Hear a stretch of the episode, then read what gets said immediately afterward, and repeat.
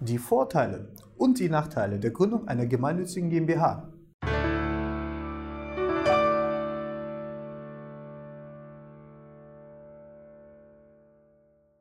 Schönen guten Tag, meine Damen und Herren, und herzlich willkommen bei dem Channel der Kraus-Kellner-Rowitzki Anwaltskanzlei.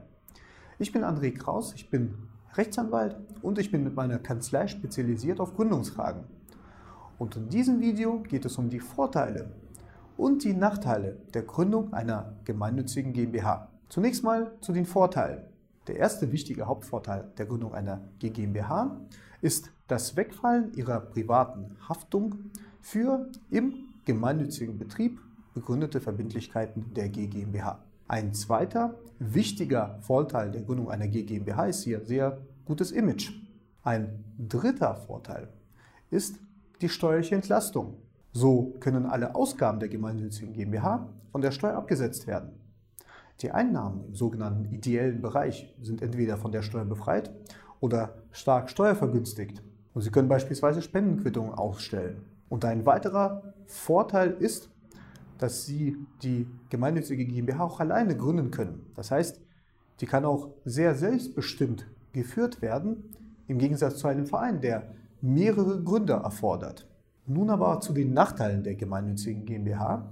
Ein wichtiger Nachteil ist, dass Sie keine Ausschüttungen machen können.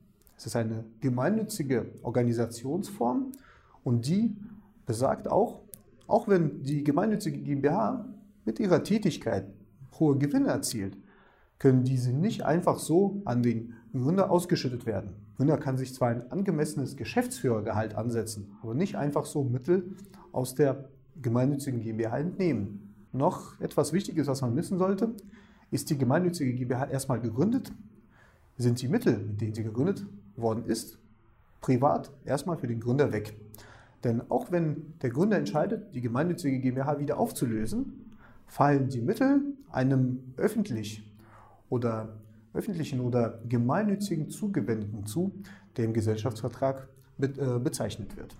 Ich hoffe sehr, dass Sie dieses Video informativ und aufschlussreich fanden.